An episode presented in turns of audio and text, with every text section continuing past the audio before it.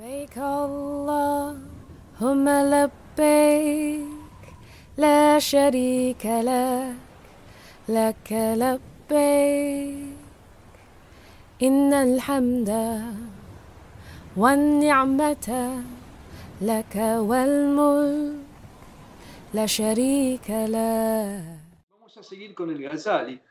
Habíamos terminado, eh, terminamos la vez pasada lo del arrepentimiento, estamos al principio de este libro, pero un poco eh, se me ocurrió y que por ahí es importante que ustedes tengan toda una idea general de una obra como esta que es tan grande. Bueno, son cuatro tomos, pero además, digamos, viene de una obra que es, es tres o cuatro veces más grande que esta, inclusive. Este es un resumen que él mismo hizo de una obra mucho mayor. Y esa obra, digamos, es una de las grandes obras del sufismo de la época clásica. Y tiene, digamos, una estructura la obra. Es importante de alguna manera entender la estructura de la obra. Lo que comienza, este, digamos, siendo el Ghazali en esta obra, hay como una especie de largo prefacio que tiene como, qué sé yo, 100 páginas, en donde analiza los cuatro pilares del conocimiento. Eh, digamos, las cuatro cosas que hay que conocer sobre las cuales hay que tener una certeza, que son el conocimiento de Dios, el conocimiento de Allah, el conocimiento de uno mismo, el conocimiento de este mundo y el conocimiento del otro mundo. Esas cuatro cosas sirven para que yo me pare, digamos, y, y pueda evaluar realmente cómo son las cosas. O sea, saber quién es Allah, quién soy yo, ¿sí? qué puedo esperar de esta vida y qué puedo esperar de la otra. Esas cosas son sumamente importantes. Empieza con eso, como una especie de introducción que hace al conocimiento. Después, digamos, empieza a decir, bueno, acá el camino es el camino del Islam. Entonces, lo primero que tiene que saber, digamos, la persona que recorre este camino es, por ejemplo, eh, tiene que conocer la importancia del conocimiento, que ya lo ha desarrollado en este, en este prefacio, tiene que saber exactamente cuál es la creencia correcta ¿sí? que tiene que sostener. Entonces le explica lo que se llama la akida, de lo cual hemos hablado en varias oportunidades. Una akida que va más allá, digamos, de la akida básica que nosotros conocemos, que es creo en Allah, en sus ángeles, en sus mensajeros, en sus libros, en el día final, ¿sí? En los ángeles, en el día, eh, en el día final, ¿sí? En la resurrección después de la muerte y en el destino, digamos, bueno o malo que proviene de Allah. Hay muchos otros elementos, él desarrolla más o menos del tema de la Akira. Y después desarrolla lo que son las cuestiones básicas de la conducta del musulmán, ¿sí? O sea, lo que se llama la relación del, siervo con Allah, las ibadat. Aparte de describir cómo es la oración, cómo es el zakat, cómo es la peregrinación, cómo es la, el, cómo, cómo es la purificación, este, cómo es el ayuno de Ramadán, etc., y algunas otras actividades de la vida, explica el sentido interno que tienen esas cosas, cuál es su verdadera esencia, su verdadero sentido espiritual. Una vez que termina con eso, se ocupa de las cuestiones generales de la vida, ¿sí? porque uno tiene que vivir. Es decir, creo que tengo por acá el índice de la obra. Entonces, en el primer tomo habla del ayuno, la peregrinación y todas esas cosas, la recitación del Corán, el zikrullah, ¿sí?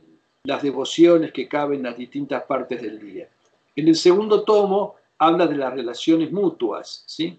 cuestiones de adab, el matrimonio, que es una parte muy importante de la vida, los ingresos, de cómo uno va a vivir, el trabajo, cómo tiene que cuidarse en esas cosas y qué transacciones están, son lícitas y cuáles no son, para que, digamos, en ese, en ese aspecto externo de los actos la vida esté ordenada. Después, eh, distinguir lo lícito, lo ilícito y lo dudoso, ¿sí? que eso también es una cuestión muy importante. Después las relaciones con las personas. ¿Cuál es el adab correcto? Y algunas relaciones más importantes, que son la amistad, la hermandad, los compañeros en el camino, en este caso para nosotros la gente de la, de la tarica, los derviches, etc. Los deberes generales respecto de los musulmanes, de los vecinos, de los parientes. El tema del aislamiento, eh, digamos, si es eso necesario en determinado momento y cuáles son sus reglas, el tema de la conducta cuando uno viaja, eh, el tema del adab en el samá, o sea, en la, digamos, en, lo que sería la práctica del zikr. Y acá esto, esto, digamos, habla de la licitud del samá y sus antecedentes y lo justifica porque hay, porque han discutido los ulemas sobre este tema. O sea, es lícito hacer estas danzas que hacemos los sufíes, tocar música y panderos cuando se recuerda a Allah. Bueno, todo eso tiene antecedentes en lo que hizo el profeta, la salatu wasalam, y en lo que hicieron algunos compañeros. Y en general, salvo algunas excepciones, los sabios coinciden en la licitud de, digamos, estas prácticas que tienen su fin. Ordenar el bien y vedar el mal, que es una obligación del musulmán, y algunas, algunas observaciones sobre el tema de la que están dirigidas fundamentalmente a la gente que tiene responsabilidad en el gobierno, política y demás. Y después, en la tercera parte de la obra, está dedicado a los vicios éticos del alma. O sea, esto es una cosa que va desde afuera, desde lo más, desde afuera hacia adentro. Es un camino que va desde afuera hacia adentro. Lo primero que yo tengo que arreglar, lo primero que tengo que hacer es tomar conciencia de lo que tengo que conocer. Luego tengo que ordenar mis actos. ¿sí? ¿Está? Y por eso eh, se tratan primero los actos de la relación con Allah y después los actos de la relación con la gente, con la sociedad, con la familia, etc. Una vez que está arreglado eso, mejor dicho, no una vez que está arreglado, porque todo este trabajo en realidad es un trabajo simultáneo, no es que se termina una etapa y empieza otra. Uno sigue arreglando cuestiones de su vida cotidiana mientras está trabajando en cuestiones internas. El siguiente paso es lo que se llama el ahlak, o sea, la ética. Este, y la ética eh, consiste en identificar los vicios, las enfermedades del alma, dónde están esas enfermedades del alma, y buscar la manera de curarlas. ¿sí? ¿Cómo curar esas enfermedades del alma? Al que llama al muhlikat, o sea, los destructores, porque destruyen la vida espiritual. Entonces, primero están los los, este, naturalmente los vicios que tienen que ver con los apetitos del estómago, del sexo y demás, que son los más evidentes. Después están los perjuicios que se manifiestan en la lengua, hablar de más, calumniar, este, difamar, etcétera, este, bromas que no corresponden. Después los perjuicios de la ira, el odio, la envidia, que algunas de estas cosas las hemos visto y hemos, hemos leído estos capítulos. Después el amor por este mundo, ¿sí? la avaricia, la codicia, el ansia de fama y de reconocimiento entre la gente, la hipocresía, que es una de las cosas que leímos también este, con cuidado, que tiene muchos aspectos y que leímos oportunamente este capítulo, la soberbia, el, el kiber, cada vez son, digamos, eh, cuestiones digamos, vicios de carácter cada vez más sutiles. Es, es, un vicio muy obvio que uno tenga, que sea uno muy, muy concupiscente respecto de la sexualidad o cosa por el estilo. Eso es muy, eso es muy claro, se lo ve con claridad y es relativamente sencillo, no, no en todos los casos, pero es relativamente sencillo de ponerle un coto son vicios bastante claros, pero los de la soberbia, la de la vanidad, la de la hipocresía, son vicios mucho más internos, mucho más sutiles y mucho más oscuros de identificar en sus grados más profundos. Bueno, y por último, eh, los errores de la ilusión, de la inconsciencia, etc. Y recién ahora, en, este, en, la, última parte de la obra, se ocupa al-Ghazali de, digamos, lo que serían las virtudes espirituales. Y la primera de las virtudes espirituales es el arrepentimiento, que es el comienzo del camino. Otras obras de sufismo se, eh, digamos, se concentran exclusivamente, se concentran exclusivamente en lo que contiene este último tomo de esta obra, o sea, lo que son las diversas estaciones espirituales, o sea, las virtudes que hay que cultivar, porque le dejan a la ética del Islam, de la cual hay muy buenos libros, o sea, se supone que el que está en este camino conoce el din. ¿Está bien? sabe lo, lícito, conoce lo ilícito, conoce las trampas, ¿sí? sabe que, ciertas, que, no, que, no, que no hay que abusar de ciertas prerrogativas o de ciertas licencias que tienen DIN, etcétera, etcétera. Se supone que conoce eso, supone que conoce lo mismo en todo lo que tiene que ver con la vida, digamos, lo que está bien, lo que está mal, lo que es lícito, lo que es ilícito, etcétera.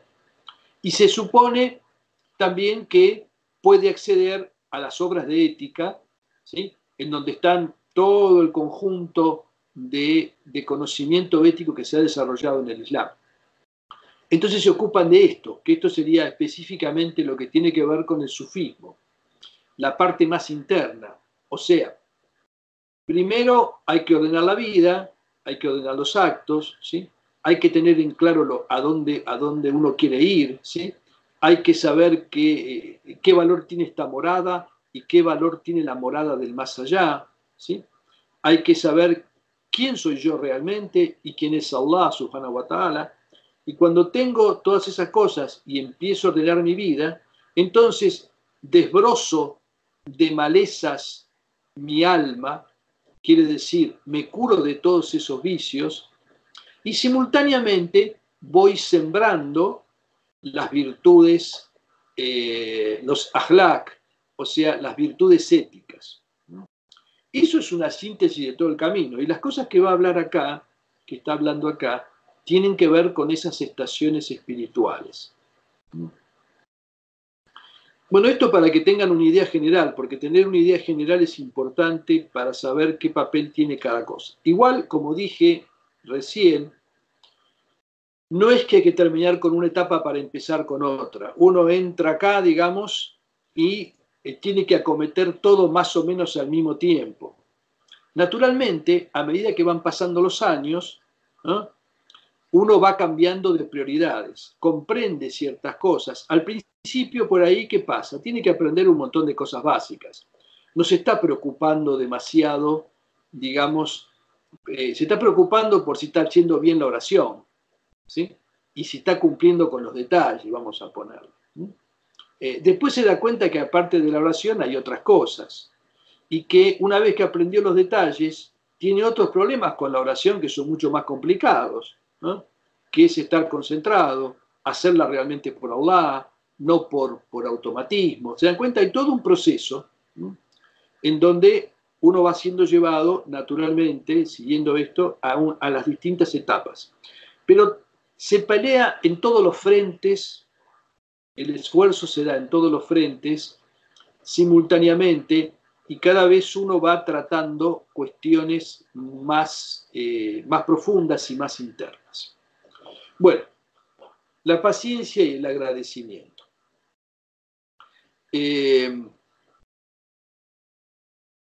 acuérdense que, bueno, debe saber que no se llega al arrepentimiento si no es con paciencia y perseverancia. Vamos a traducir la palabra saber con los dos sentidos, paciencia y perseverancia. Porque paciencia tiene un sentido pasivo y perseverancia es, tiene un sentido activo. Uno persevera cuando se entrena para lograr superar un determinado récord y insiste en ese entrenamiento. Eso requiere perseverancia. Uno debe, ser paciente, por ejemplo, ante, digamos, una enfermedad crónica que no puede superar, ¿sí? o ante alguna pérdida eh, material o de algún ser querido o alguna otra prueba por el estilo. La palabra saber reúne de alguna manera ambos sentidos. Este, bueno, en realidad dice, ni la realización de ningún acto de obediencia ni la abstención de ninguna desobediencia se consiguen sin paciencia. Por esto es que cuando le preguntaron al mensajero de Allah qué es la fe, respondió la paciencia y la tolerancia, agrega, digamos, en otra versión de este hadiz. Y él dice en otro hadiz, la paciencia, la paciencia es la mitad de la fe. Es decir, la paciencia y la perseverancia es la mitad del logro de la fe, porque se necesita fundamentalmente para afianzar, digamos, la fe en el corazón. Es por esta importancia de la paciencia que se la menciona más de 70 veces en el Corán. En el camino hacia Allah Ta'ala, cada grado, cada grado mejora otro previo que se logra es fruto de la paciencia y la perseverancia. Incluso el liderazgo es otorgado por la paciencia, como dice el Altísimo. Y entre ellos designamos líderes que guiaban con nuestro mandato cuando eran pacientes y, tenían certeza de nuestros signos.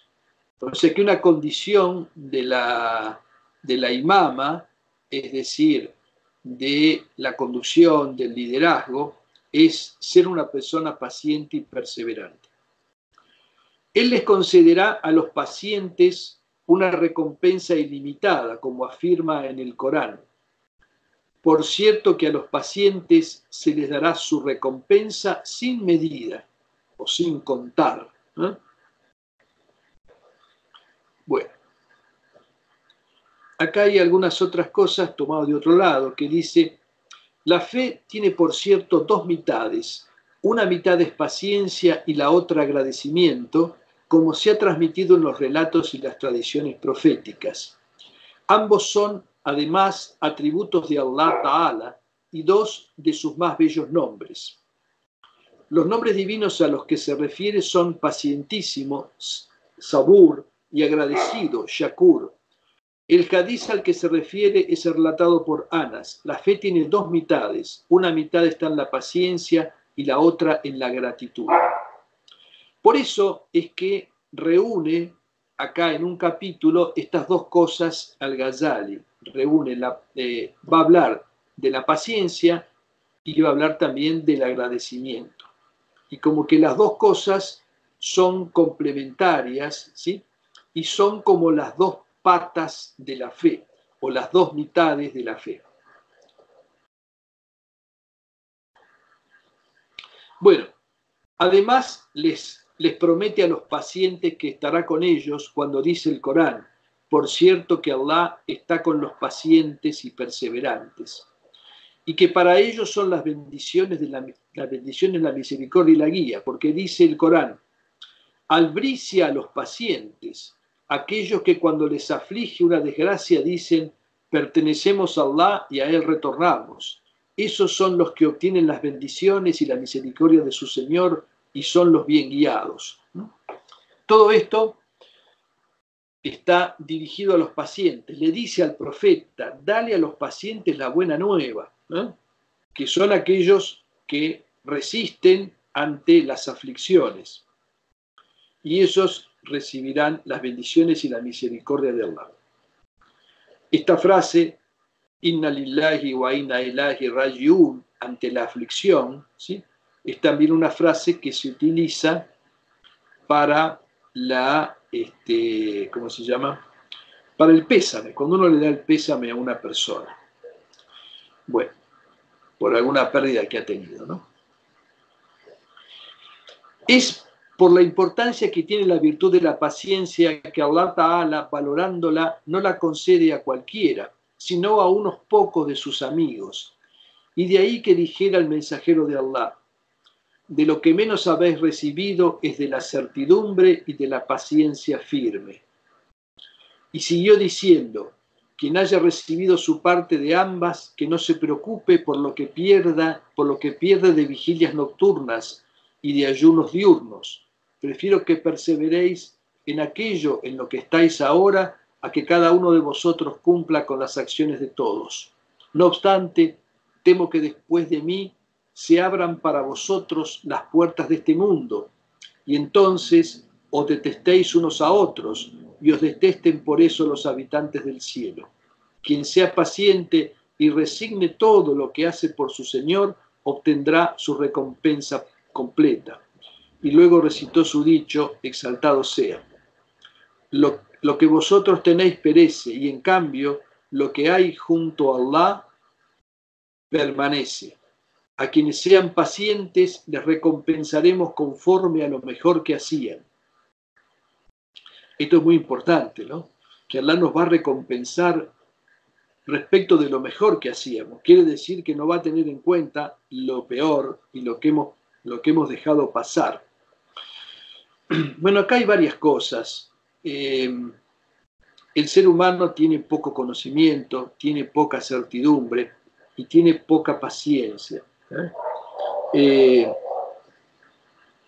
Pero quien tiene parte de ambas y persevera en lo que tiene, digamos, o sea, agarra algo y lo hace y sigue con eso, ese tiene la promesa de que, de que Allah lo va a aceptar. ¿sí? No es necesario hacer mucho. Mucha gente cree que es necesario rezar mucho, enorme cantidad de devociones, y por ahí una cosa no pasa por ahí. Depende con la naturaleza de cada uno. Está la historia esa de que vino un beduino y le dijo al profeta, me han dicho que hay que rezar tanto por día, cinco veces. Sí, cinco veces por día, si quieres más, le dijo el profeta. Bueno, este, bueno, pero no es obligatorio. No, no, lo obligatorio son cinco. Y después le preguntó por el zakat, dijo tanto, tanto, que hay que ayunar un mes. Bueno, al final dijo, bueno, yo voy a hacer todo eso, pero nada más. Este, está bien, le dijo el profeta. Y se fue y le dice, bueno, si este, digamos, persevera en eso y cumple con eso, está salvo. ¿Está? En realidad, y lo que se agrega además, hay que agregarlo por amor a Allah, sobre todo. ¿sí? Este, porque cuando uno hace más cosas de las que se, le piden, eh, una, una sugerencia insidiosa del Nafs y del Shaitán es que uno está haciendo bien las cosas, o es que está haciendo un gran esfuerzo, que va a recibir una muy buena recompensa por eso que está haciendo, que es mejor que otros que no hacen todo eso. O sea que en hacer mucho, hacer mucho tiene otro tipo de peligros bastante más complicados, de los cuales es este, bastante difícil librarse. Entonces, no hay que, o sea, hay que ser lo que uno sienta que puede, quiere y desea por su Señor, sin agregarle otras motivaciones ulteriores. Bueno, dijo el mensajero de Allah, la paciencia es uno de los tesoros del paraíso. Y dijo, si la paciencia fuera un hombre, sería uno generoso. Es decir, porque la paciencia, digamos, da muchos frutos. Y Allah ama a los pacientes. Y dijo también, las mejores acciones son aquellas que detestan los egos. Esto es una cosa muy, este, muy importante, este, este hadiz, ¿sí? Eh, cuando nuestros, nuestros egos detestan algo, hay que saber que eso es lo que más conviene. Hay una versión, hay una versión machirula, como dicen ahora, de esta cuestión, ¿no? Porque de alguna manera nuestras esposas son como la, son la otra parte de nosotros y un poco la expresión también ahí afuera, como una especie de espejo de nuestros nafs. Entonces algunos dicen, bueno, pregúntale a tu mujer y haz lo contrario. O sea, pregúntale a tu nafs. Si tu nafs dice no hace esto, más vale no lo hagas. ¿sí? ¿Está? Y si algo le gusta, no le des el gusto. ¿sí? Si podés, no le des el gusto. Bueno. Se cuenta que Allah Ta'ala le inspiró a Daud, salam, revístete con mis virtudes, y entre mis virtudes está que yo soy el pacientísimo, as-sabur. Esta es una, eh, una expresión que hay en árabe que es vestirse, engalanarse con el ahlak, o sea, las virtudes éticas. Eh, ¿Por qué? Porque son como una especie de vestimenta para el alma, digamos, es, algo que, que, adorna, es algo que resalta nuestra condición humana y la lleva a los, digamos, a sus niveles más elevados. Y por eso que entre mis virtudes, porque ustedes saben, ¿no? Alguien le preguntó a Aisha, bueno, ¿cómo era el carácter del profeta? dice, bueno, si quieren conocer cuál, cuál es el carácter del profeta, lean el Corán, porque el carácter del profeta era el Corán.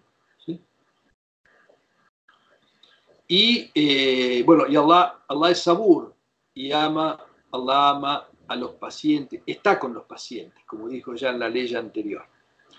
Dijo Jesús, el Mesías, no obtendréis lo que amáis a menos que seáis pacientes con lo que detestáis. ¿sí? O sea, soportar eso que uno detesta es esencial para obtener lo que uno ama. Lo que uno detesta es aquello que el ego detesta. Bueno, cierta vez el mensajero de Allah vio a un grupo de los ansar. Esta cuestión de, contradecir el nafs es muy importante, ¿no? Lo dice Allah en el Corán. Puede ser que se os, indique algo que no os guste, pero que sea bueno para vosotros. Este, y esto pasa todo el tiempo. Cierta vez el mensajero de Allah vio un grupo de los Ansar en casa de Umar ibn al-Hattab y preguntó, ¿sois creyentes? Y ellos se quedaron en silencio. Lo repitió otras dos veces. Y entonces Umar dijo, sí, mensajero de Allah. O sea, que el profeta viniera, que le pregunte, ¿ustedes creen? Como hace a veces, este, como hace a veces el Baba. ¿Ustedes creen realmente? Entonces de repente el profeta estaba en la casa de Umar, había un grupo de los Ansar, todos musulmanes, naturalmente, todavía, a todos habían, dicen Ashadu an la ilaha illallah, a Muhammad Rasulullah y seguían al profeta, etc. Y le pregunta, ¿soy creyentes? Hasta que al final se animó, Umar le dijo, sí, mensajero de Allah. ¿Y cuál es la señal de vuestra fe? preguntó el profeta. Entonces le dijeron que agradecemos en época de holgura, somos pacientes ante las pruebas y estamos satisfechos con el decreto de Allah. Y él dijo, sois creyentes por el Señor de la Cava. O sea, esta definición de la fe, presten atención a esta definición de la fe. Agradecimiento cuando uno está pasando por una buena situación, ¿sí? Paciencia ante las pruebas, ¿sí? Y estar satisfecho con lo que Allah ha decretado. Este es un nivel de la fe, una especie de nivel mínimo de la fe, ¿sí? porque después hay un nivel superior, un nivel en donde se agradece inclusive la pobreza, ¿sí? En donde, y en donde, digamos, ya no hay, ya las pruebas no interesan, y uno está, confía y está satisfecho con todo lo que proviene de Allah.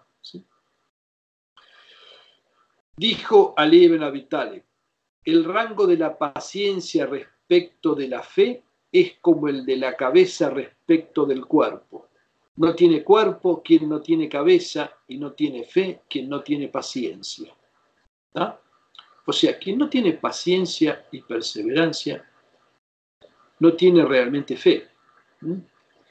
Eh, ¿Por qué? Porque es una de las patas fundamentales de la fe, como ya dijo antes. la verdadera naturaleza y significado de la paciencia. Siempre este, una, regla de, Al-Ghazali es tratar de analizar más profundamente qué quiere decir cada cosa. En este capítulo, la primera parte habla de la paciencia y una segunda parte va a hablar del agradecimiento. Debe saber que la paciencia es un rasgo ético humano los animales no tienen paciencia o es en ellos muy deficiente, y los ángeles no la necesitan por su perfección y porque están exentos de pasiones. Los animales están dominados por su alma animal y solo responden a sus impulsos. mientras que los ángeles están inmersos en el amor a la presencia divina y no hay ningún impedimento que deban soportar con paciencia. Al principio de su vida, un ser humano tiene las características y cualidades de un animal, las ansias de comida, vestimenta, apariencia personal, diversión y juego lo dominan. Luego, cuando llega a la pubertad, aparece en él una de las luces angélicas, la del ángel, la del intelecto, y comienza a ver los asuntos y sus consecuencias bajo esa luz, bajo la luz de la razón. Se le asignan entonces dos ángeles de los cuales los animales están privados. Uno de ellos lo guía mostrándole el camino por medio de una luz que derrama sobre él y que, más allá de las pulsiones que dominan a los animales en el presente, le permite reconocer cómo terminarán los asuntos en el futuro y la prudencia que requieren, guiándolo hacia el conocimiento de sí mismo y de Allah Ta'ala. Comprende entonces que el resultado final de dejarse llevar por el nafs, por su concupiscencia y su ira, es la total destrucción, pese al delente que experimenta en el momento presente. Se da cuenta que ese placer y comodidad que ahora experimenta es algo breve y transitorio y que el pesar que le espera al final será perenne. Los animales naturalmente carecen de esta guía, no obstante, esta no es suficiente. Si alguien comprende que algo lo perjudica, pero no tiene el poder para apartarse de ello, ¿cuál es el beneficio de esa comprensión? Una persona enferma, por ejemplo, sabe que la enfermedad es perjudicial para él, pero es incapaz de rechazarla por sí solo. De ahí entonces que Allah, exaltado sea, le haya asignado otro ángel al ser humano para que lo fortalezca, le dé poder y lo apoye, permitiéndole así controlar y refrenar las pasiones que ya sabe que lo perjudican. Así como necesita controlar sus deseos actuales, debe aparecer algo más que le permita oponerse a ellos para evitar sus perjuicios futuros. Ese impulso, Baith, para oponerse a las pasiones son las huestes angélicas, lo que se llama el ejército de los ángeles, Jund al-Malaik. Mientras que el impulso para cederle las riendas a Nas proviene del ejército satánico, Jund al-Shayatin. A esa pulsión, por oponerse a las pasiones dañinas, lo llamamos impulso de la fe y su manifestación es la paciencia. Y la pulsión por ceder a las pasiones lo llamamos impulso del deseo, Baith Ashahwa. Fíjense qué interesante lo que está describiendo acá, ¿no? Hay dos impulsos, ¿sí? E identifico esos dos impulsos cuando yo paso a lo que se llama, llego, digamos, a la pubertad. Ya tengo más o menos una, alcanzo una comprensión, he dejado atrás la niñez y las cuestiones caprichosas, ya no soy, digamos, eh, un, animal más vivo que los animales, ya soy un ser consciente que soy capaz de darme cuenta, las, digamos, los perjuicios que provocan mis actos. En principio están los perjuicios obvios, o sea, cualquier niño que evoluciona naturalmente en el desarrollo de su ética, sabe que ciertas cosas que son desagradables, que, pueden herir a los demás, sabe que no tiene que hacerlas, ¿sí? y se refrena de ellas, aunque tiene ganas de hacerlas. Se refrena por, por imitación, por la, por la educación de sus padres, por lo que le dice el medio, pero más en el fondo del ser humano hay un impulso que le viene del din, que le viene de la fe, que se va comprendiendo o empieza o puede empezar a comprenderse en esa época, que es el, eh, el impulso que le permite oponerse al otro impulso, que está asentado sobre todo en, primero, los impulsos básicos del deseo, ¿sí? Eh, de los deseos básicos, después de los deseos cada vez más sutiles que tenemos, porque no todo es deseo de comida y de sexo, también está deseo de, de seguridad y eso lleva a codicia de riqueza, después está deseo de figuración, ¿sí? Y, ellos, eso lleva, digamos, este, al ansia de eh, exaltar mi figura personal, mis dotes y hacer cosas en pos de eso. Bueno, así las cosas, dice, hay un enfrentamiento y una guerra constante en el ser humano entre esos dos ejércitos. Uno le dice, haz esto, y el otro, no lo hagas, permaneciendo continuamente entre esas dos fuerzas opuestas. Si el impulso de la fe se planta firmemente en la batalla contra el impulso del deseo, a esa firmeza se la llama paciencia. Este es el verdadero significado de paciencia. Si el impulso de la fe vence al impulso del deseo y lo rechaza, a ese logro se lo llama victoria, zafar. Y mientras esa batalla continúa en alguien, se la llama el combate supremo contra el ego, jihad an-nafs. Así lo llamó el profeta. El profeta llamó al Jihad al-Akbar, lo llamó Jihad al-Nas. Cuando, cuando vino esa, esa patrulla que había participado de un combate, le dijo, bienvenidos del pequeño Jihad al gran Jihad. Y le preguntaron, ¿cuál es ese Jihad, mensajero de Allah? Y dijo, Jihad al-Nas. O sea, la lucha sagrada contra el alma. ¿sí? El significado de paciencia entonces es que el impulso de la fe se mantenga firme en su oposición al impulso del deseo. Si estos dos ejércitos no están presentes en una persona, no hay paciencia. Y esto es así porque los ángeles no tienen necesidad de la paciencia y los animales y los niños no tienen el poder para ejercerla. Esta es la definición de paciencia para el camino espiritual, o sea, para el sufismo y en la gran lucha, llegada al Akbar, que poco tiene que ver con el sentido usual de paciencia. Fíjense cuál es la definición de paciencia que está dando acá. La paciencia es la perseverancia para combatir, digamos, los vicios, los vicios del alma. ¿sí? Eso es esencialmente. Nada que, no tiene que ver con aguantar este, que a uno le vayan mal las cosas, este, o, que, que tenga algunas pérdidas, este, o cosas así por el estilo. Tiene un significado espiritual y es este que acaba de dar aquí. Debes saber también que esos dos ángeles que hemos mencionado son los nobles escribas. Esos dos ángeles son los que el Corán llama Kiram al-Kiram al-Katibin, o sea, los nobles escribientes, que están, digamos, a ambos lados nuestro y que registran las acciones. Cualquier persona que ha aprendido a razonar sabe que todo lo que ocurre tiene una causa y que si hay dos cosas opuestas es porque hay dos causas opuestas.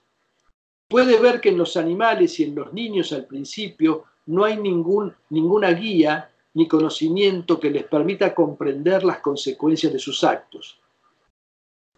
El niño no tiene ni el anhelo ni la fuerza para ser paciente, pero cuando llega a la pubertad ambos aparecen en él. Conoce que necesita esas dos causas y que esos dos ángeles son la expresión de las mismas. Comprende que esa guía y conocimiento del primer ángel es el origen y el precursor de la fuerza y el apoyo del otro ángel, y que el poder y la voluntad trabajan con ella. Consecuentemente, ese ángel cuya función es la guía es más noble y superior que el ángel fortalecedor, lo que se llama Malak Mukawi. Y el lugar que se le asigna es el lado derecho del pecho, o sea, el más noble de los dos costados. Acá hay una nota, vamos a leerla. Eh, el ángel de la derecha es superior y previo porque sin conocimiento, marifa y guía, no hay, no hay en qué aplicar la fuerza y el apoyo del otro ángel. ¿sí? Eh, bueno, y acá está la ley donde se mencionan a los nobles, este, a los nobles ángeles. Ambos son tus guardianes, y ese ángel es el compañero de la derecha, y el otro el compañero de la izquierda. Como él está a cargo de ti, cuando le escuchas para obtener guía y conocimiento, el solo hecho de escucharlo se te computa como una buena acción que has llevado a cabo, dado que no lo has desatendido. Si en cambio lo desatiendes dándole la espalda, permaneciendo en la condición de los niños y los animales, privado de guía y conocimiento, eso será una falta tuya contra ese ángel y contra ti mismo que será asentada en tu registro. De la misma forma, si utilizas la fuerza que has obtenido del otro ángel para oponerte denodadamente a las pasiones del nafs, eso es una buena acción a tu favor, y si no lo haces, será una maldad en tu contra. Ambos asientan esos estados en tu registro, y aunque están dentro de tu corazón, permanecen ocultos para ti. Esos dos ángeles y todo lo vinculado con ellos, lo que escriben, su escritura y sus registros, pertenecen al mundo de lo oculto, no al mundo visible, y nada de lo que pertenece al mundo angélico puede ser captado por los ojos de este mundo. Bueno, vamos a dejar acá. Eh, esto hay mucho, mucho para meditar en esto. Creo que todos identificamos en nosotros que estamos librando esa batalla, ¿no? Y que tenemos esas dos, este, esos dos ejércitos dentro nuestro. O sea, nuestro corazón es de alguna manera un campo de batalla entre ese ejército de los ángeles y los ejércitos de Shaitán. Y de ambos recibimos insinuaciones e inspiraciones que pueden ser angélicas o satánicas. Esa es una cuestión que hay que, hay que reflexionar sobre ella y es muy importante tener en cuenta. Bueno, ¿alguna pregunta?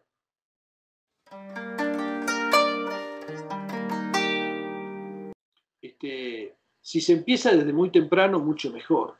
En general, digamos, muchos de los grandes de los grandes santos han empezado muy temprano, en su adolescencia inclusive. Este, los grandes, y, en algunos casos, este, los grandes sheikhs empiezan desde muy, desde muy pequeños, digamos. Ya vienen por ahí de una familia en donde ven el din, digamos, y lo practican desde muy chicos. Eso es muy importante. Pero eso no quiere decir que una persona no pueda eh, gracias a la tauba, al arrepentimiento, tener una transformación completa. ¿no? Hay muchos ejemplos de eso, muchos ejemplos de eso. Eh, entre los compañeros del profeta, entre los seguidores, gente que dejó una vida muy, muy extraviada y cambió totalmente. O sea que no es que sea completamente imposible. No, no, no es así. Pero evidentemente eh, cuando más temprano se empieza, más, eh, digamos, no sé si se puede avanzar más, no quiero decir eso porque no, no sé si eso es así realmente. Sí sé que eh, los grandes polos del sufismo han sido gente que han estado entregados a esto desde, prácticamente desde la pubertad, y que vienen, y que en muchos casos vienen de familias en donde ya fueron, y de un linaje espiritual, con lo cual, digamos, hay algo inclusive hasta en un nivel físico y un nivel de destino, de estar presente en determinadas condiciones, que también es importante. Nosotros no estamos en ese caso, porque hemos empezado de grandes, algunos de muy grandes, otros de no tan grandes, pero bueno, este, eso no significa que no, no tengamos oportunidades, para nada. No es eso lo que está diciendo. Eh, está, está, describiendo cuál es el proceso general, ¿sí? ¿Está bien? Uno lo ha identificado ese proceso general de más grande. De todas maneras, inclusive eso que está diciendo, eh, sacado del contexto espiritual, ¿sí? nosotros como seres humanos sabemos que tenemos determinadas pulsiones a hacer cosas malas, aún antes de tener el din y la fe, ¿sí? que de alguna manera reprimíamos simplemente desde la razón, porque casi todo ser humano medianamente sano porta en sí una conciencia, una conciencia que le permite avergonzarse de ciertos actos y le impide hacerlos. Aunque, no, aunque no, no, haya, no, no se haya metido en un camino de fe todavía, o quizás nunca lo haga, pero tiene esos elementos, porque en la fitra de la persona está eso. ¿Está?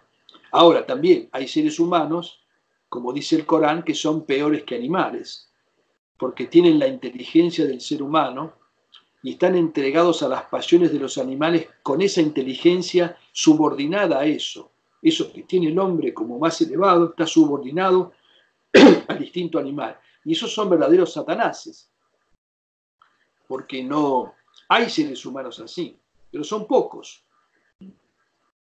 Son como el reverso de los santos, que son, digamos, como ángeles metidos en la forma humana. ¿no?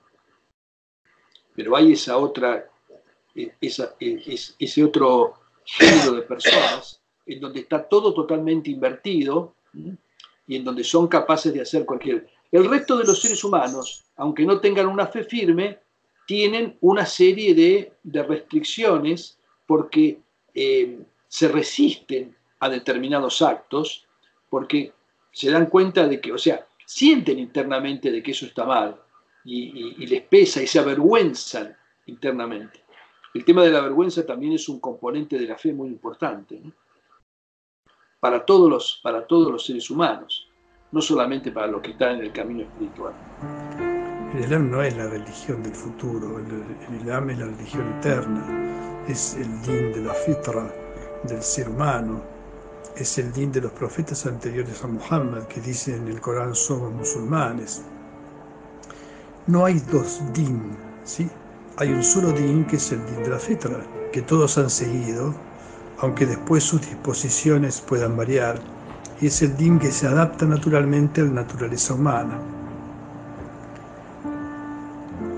El profeta Muhammad está claramente definido en el Corán, ¿no? de muchas maneras, inclusive delimitando bien su función. No me animo a definir al profeta, ¿no? Lo han hecho los poetas, lo han hecho los auliá. Yo creo que la, esencia del Nabi es que él es la primera luz manifestada por Allah. Es en realidad el, el alfa y el omega, en realidad todo lo que está por debajo de él es una expresión de su realidad. Por eso cuando le dijo el profeta Jabir al antes de que fuera creado Adán, ya existía la luz de tu profeta. Y ese es un secreto importante si uno lo medita, ¿no? En realidad, como que toda la creación, todo lo que existe, de alguna manera, está justificado por su existencia.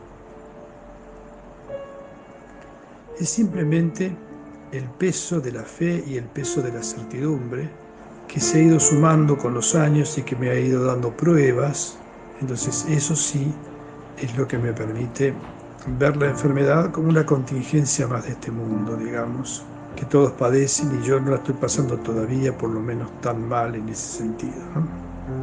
La experiencia de la muerte es claramente una experiencia central Creo que es un hadith dice Allah, nada lamento tanto como en ponerle a mi siervo creyente la muerte, porque sé que la detesta. Yo creo que la partida tiene que ser tanto más serena cuanto ha sido la, fuerza de la fe. Hay una regla de oro que nos explicó varias veces Tosumbaba y que es fundamental.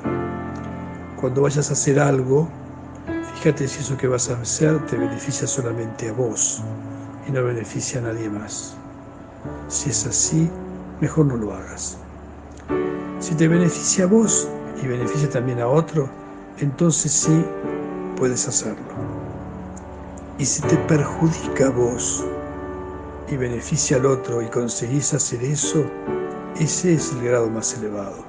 Es el izar, es el altruismo en donde uno, digamos, entrega su parte de la acción. Yo creo que esa regla de oro es, clave para vivir.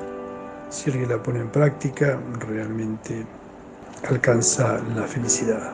Sacrificarse por el otro, perjudicándose uno mismo, ese es claramente el grado más elevado. Alhamdulillah, Rabbil Alamin,